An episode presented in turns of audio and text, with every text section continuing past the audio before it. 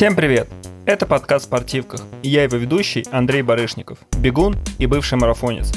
В новом сезоне я рассказываю о своем возвращении в спорт. Ну, хотя бы надеюсь, что это будет возвращением. И в этом эпизоде я расскажу вам о велосипеде, своем новом увлечении. Как новом, на самом деле я все детство катался на велосипеде, причем из-за того, что у меня бабушка мастер спорта по велоспорту, дед тренер, ну, собственно говоря, так они и познакомились. И я все детство катался на настоящем шоссейнике. То есть там мне было, не знаю, там 6 лет, и вот я на даче, там по гравию, по асфальту, везде катался на велосипеде. Но после, конечно, вел, мне кажется, пропал из моей жизни. Я в городе вообще никак им не пользовался и вообще, на самом деле, забыл о том, что это и как это. Хотя представьте, вот реально там шестилетний, семилетний ребенок на шоссейнике, я даже там по дорогам ездил спокойно. Ну, конечно, раньше движение автомобильное было не такое, но никто не парился, как-то мы ездили, причем мы там с ребятами, я помню, устраивали какие-то гонки, как-то было нормально. Наверное, у нас какое-то было другое детство. И я забыл, на самом деле, полностью о велосипеде, потому что с 12 лет пришел в мою жизнь бег, и велосипед как-то вообще, наверное, полностью забылся. Но, получается, у меня был вот то, что я рассказывал в предыдущих эпизодах, перерыв в беге, и я понял, что мне что-то нужно делать, чтобы как-то вообще себя привести в форму, придумать какое-то себе занятие, чтобы мне снова было интересно. Потому что честно скажу, что я думаю, я расскажу об этом в одном из эпизодов, что бег, он иногда может надоедать. Если ты бегал слишком много, то есть, например, вот я когда готовился к марафону, я бегал, ну, правда, я бегал там по 120-150. Я на новогодних каникулах сделал 200 километров в неделю. Представьте, насколько это много. И потом, если профессиональный спортсмен, для них это нормально, то я знаю, что и любители, и я, вот меня в том числе, переклинивает, и тебе просто больше неохота вообще этим заниматься. И со мной также произошло. И я даже помню, как вот мы, по-моему, в осенью с друзьями ехали на машине откуда-то, и мне посоветовали, сказали, блин, чувак, ты очень зациклен на беге, ты пытаешься вернуть его в свою жизнь, а можете стоит попробовать какие-то другие виды спорта. То есть, на самом деле, вот я там всегда мечтал попробовать поиграть в теннис. А, я, наверное, даже думаю, может, в каком-то из эпизодов расскажу и о нем. Или вот даже на велосипеде, потому что тут у меня там и подруга, и знакомые ездят на велике, там постят свои фото, видео, видно, что как им нравится. И я как-то сразу, знаете, вот это детские свои у меня воспоминания проснулись, как я катался на велосипеде. И я думаю, что все это вместе э, дало мне то, что я захотел снова вернуть э, велосипед в свою жизнь.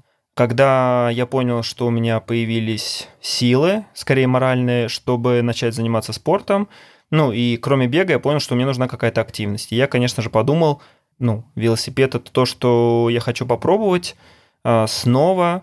Когда я понял, что хочу выбрать велосипед – я думаю, еще основной аргумент был, что мне несколько человек говорили о том, что на велосипеде очень круто сжигаешь жир. Это то самое, о чем этот сезон, потому что на самом деле на велике ты едешь на достаточно низком пульсе, в отличие от того же бега, и это такая хорошая кардиотренировка, где, правда, сжигается много жира, я не знаю, ну, давайте так, я вообще не разбираюсь в медицине, честно говорю, поэтому я всегда обращался, например, к специалистам, к тренерам, а не сам пытался себя тренировать. Поэтому здесь, короче, в общем, можно стать худее за счет велосипеда. И я поэтому подумал, что класс, супер, как раз попробую. И вторая причина, почему я подумал, что мне нужен будет велосипед, у меня поменялась работа, я посмотрел свой путь до нового офиса, и оказалось, что э, ехать на общественном транспорте нужно около там что-то 45 минут или даже часа, ехать на каршеринге около 15 минут, но у меня главный аргумент был, я хотел очень сильно избавиться от каршеринга, потому что меня раздражает тратить деньги, меня раздражает на вот это э, средство передвижения, меня раздражает, что нужно утром или после работы искать, запаривать эту машину. Как бы, честно вам скажу, кто-то сейчас, наверное, подумает, что это полный бред, но я могу признаться, что вот эти даже мелкие какие-то задачки уровня найти машину и проверить, не стоит ли она миллион там в этот момент, там, знаете, иногда же бывают разные тарифы, коэффициенты. Мне это понял, что мне это не нравится. И я посмотрел, что мне до офиса где-то 7 километров, 7 километров вдоль набережной Яузы. Ну, кто живет в Москве, поймет. И бегать там не кайф, я когда-то пробовал пару лет назад. И я подумал, что, блин, велосипед вообще решит мою проблему. Мне не нужно никогда искать какой-то вид транспорта. Я сразу сажусь на велосипед и еду. Мне не нужно тратить на это деньги. То есть, да, купил велосипед, это большая как бы трата, большая инвестиция. А после все, ну, там, конечно, нужно какие-то расходники менять, но давайте согласимся, это не машина, и это не каждодневные как бы расходы. И я подумал, что вау, велосипед, получается, это и способ похудеть, велосипед это способ экономить, велосипед это классное времяпрепровождение. Я подумал, что да, велик это то, что я хочу. Когда я понял, что нужно покупать велосипед, передо мной стал выбор, какой велосипед купить, потому что есть э, понятный всем МТБ, или как мы его называем, горный велосипед, мне кажется, так его все привыкли называть. Есть шоссейник, а есть еще и гравийник. И вот нужно было выбрать, что из этого – я не хочу МТБ, потому что мне нужно будет много ездить по асфальту, и МТБ он все-таки потяжелее. Потом, когда я подумал, что, может быть, мне выбрать гравийник, я понял, что гравийник по лесу меня все равно не спасет. Потому что я такой подумал, ну, иногда я захочу ездить, наверное, по лесу. И я понял, что гравийник в настоящем лесу меня не спасет, поэтому от него нет толка. И я решил тогда, ну, шоссейник класс, буду кататься на нем. По какому-то легкому гравию он тоже проедет. Я вот, и, как я уже говорил, в детстве даже катался так по гравийным дорогам. А на асфальте вообще буду чувствовать себя достаточно комфортно. И так я решил выбрать э, шоссейник. После, честно скажу, наверное, не знаю, там люди запариваются, смотрят разные бренды, какой из них подобрать. Ну, конечно, еще стоимость очень сильно, потому что шоссейники начинаются, там, не знаю, от 40-50 тысяч новые и уходят там в 2, в 3, в 4 миллиона. Я не знаю, там даже, наверное, есть цены уже выше намного. То есть там шоссейник за миллион – это ну, это не мой случай, но я знаю, что так, таких много. Ну, то есть, правда, это не то, чтобы какой-то вау, что это. Нет, это, к сожалению, такая их стоимость. Карбоновые шоссейники стоят очень дорого, особенно когда курсы наши повышались и повышались. И как я выбирал велосипед? Достаточно смешно, я просто открыл соцсети и пошел э, смотреть, э, на чем гоняют э, всякие модные европейцы. Посмотрел, посмотрел, увидел, что есть такой бренд Карандел, и я подумал, о, отлично, он еще и продается в Триал Спорте, там можно скидку найти, там 5% или сколько-то. Я, кстати, надеялся, что у меня будет скидка по мастеру спорта, но мне сказали, сорян, с февраля скидок нет. Я такой, блин, жалко, обидно, но что делать? Я так хотел этот велосипед, пофиг, буду брать. Вот, так я выбрал этот шоссейник, взял себе черный. Не знаю, зачем вам эти подробности, но если вы будете вдруг выбирать велосипед, наверное, люди смотрят на какие-то там разные характеристики, еще что-то. Я же вот смотрел, э, на чем люди другие катаются, и подумал, что а, и я себе такой же возьму. После того, как я купил его, у меня, конечно же, возникло огромное количество вопросов. От э, того, что не знаю, в чем ездить, ну, потому что, как вы понимаете, я же не могу просто в чем попал ездить. Конечно, ну, на работу я езжу вообще просто, там, не знаю, в шортах, футболке, там куртку, может, сверху накидываю какую-нибудь. А вот если куда-то ехать далеко, или там, например, в какую-то там в велотусовку попасть, или вот я там вдруг захочу какие-то соревнования проехать, тут, конечно, у меня было очень много вопросов, и я постоянно спрашивал свою подругу Ксению, это было там реально, мне кажется, я настолько задолбал вопросами, причем до смешного, что когда я купил велосипед, я выехал, и я позвонил через минут 15 езды на велосипеде с вопросом, а как переключать скорости? Потому что я, честно скажу, я не знал, как на новых велосипедах переключать скорости. В моем детстве это были такие, знаете, на раме, я даже не знаю, какое слово использовать, кроме как слова фигульки, которыми надо было перетягивать, и скорость из-за этого менялась. Здесь же, оказывается, вот скорость переключается ну, уже на, на рогах, не знаю, можно ли так говорить. Так что вопросов было много. Какой джерси, что надеть под джерси, что такое велотрусы, а велотуфли. Вот, и когда я купил шоссейник, ну, я начал ездить на нем на работу, я понял, что это правда кайф, минут 45, час ехать на общественном транспорте, здесь я добираюсь за где-то в среднем там 25 минут на велосипеде, я себя чувствую здоровее, плюс по сравнению с бегом, честно скажу, вы не так сильно потеете, это тоже достаточно важно. У нас пока нет в офисе душа, я уверен, что мы его поставим, но пока его нету. И этот плюс, ну то есть если ехать в футболке, ветерок продувает, даже вот сейчас, когда на улице там 25 градусов, это не то, что мне кажется, что я не пахну после. Не, я правда понимаю, что на велосипеде, ну когда у вас пульс, там, не знаю, у меня пульс 110, ну, мне кажется, в метро пульс может выше подняться, когда давка начинается в пик, когда едете на работу. Поэтому здесь достаточно спокойно. Ну, правда могу сказать, что я приезжаю на работу, и мне почему-то вот прям, я чувствую себя свежее, я обожаю метро в плане того, что, блин, это супер транспорт, где вы можете, не знаю, весь город проехать там за 45 минут, за 50, а когда на, на машине вы будете ехать, не знаю, полтора-два часа. Но в остальном вот так вот, знаете, вам нужно проехать всего там 5 станций, а ощущение, что метро пожирает вашу душу. Ну, вот почему-то у меня всегда такие впечатления. И здесь вот этого эффекта нету, я приезжаю, мне прям хочется садиться работать. Ну, правда, кайф. Конечно, когда у меня появился велосипед, у меня также появилось желание попробовать куда-то съездить. И я выбрал себе маршрут в Московской области. Я посмотрел на Яндекс картах, где можно проехать по обочине, чтобы она была достаточно широкой. Честно скажу, мне не страшно ехать рядом с машинами, не знаю, у меня почему-то этого страха нету. В первый самый раз вот мы с братом выехали, когда как раз съездили к бабушке, то есть, ну, да, получается, первая моя поездка была не на работу, первая моя поездка, если не считать из магазина, была вместе с братом до бабушки, такая, знаете, символическая, до Э, бабули, которая вот занималась э, велоспортом, доехать на нее на шоссейниках, это было достаточно прикольно.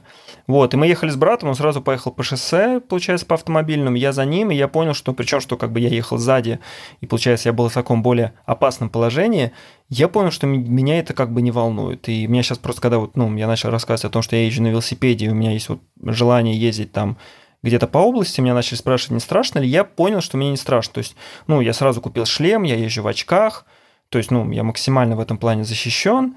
И я понял, что, конечно, нельзя ездить наушников никаких, там не слушать музыку, потому что нужно постоянно, как вот за рулем автомобиля вы едете, там нельзя же, ну, честно скажу, вот я даже за рулем автомобиля часто громко музыку не слушаю, потому что мне кажется, что нужно все-таки быть на дороге и понимать, что происходит вокруг.